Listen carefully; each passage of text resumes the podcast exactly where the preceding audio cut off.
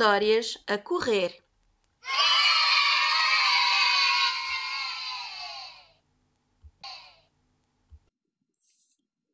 Os cisnes selvagens.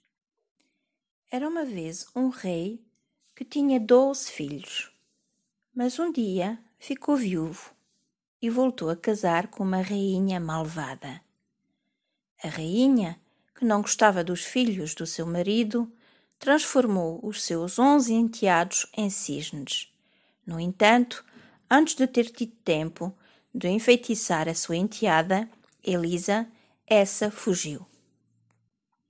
Elisa refugiou-se junto das fadas, e a rainha das fadas pediu a Elisa que reunisse ortigas e que com elas tricotasse onze camisolas para que os seus irmãos voltassem a ser humanos.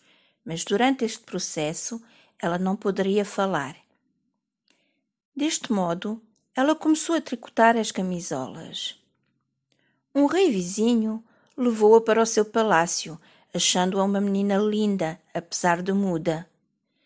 A Elisa não pronunciou uma única palavra e continuou a tricotar camisolas para os seus irmãos. Em breve, as onze camisolas estavam prontas. Os cisnes usaram-nas de imediato e a Elisa recuperou seus irmãos e acabou por casar com o rei.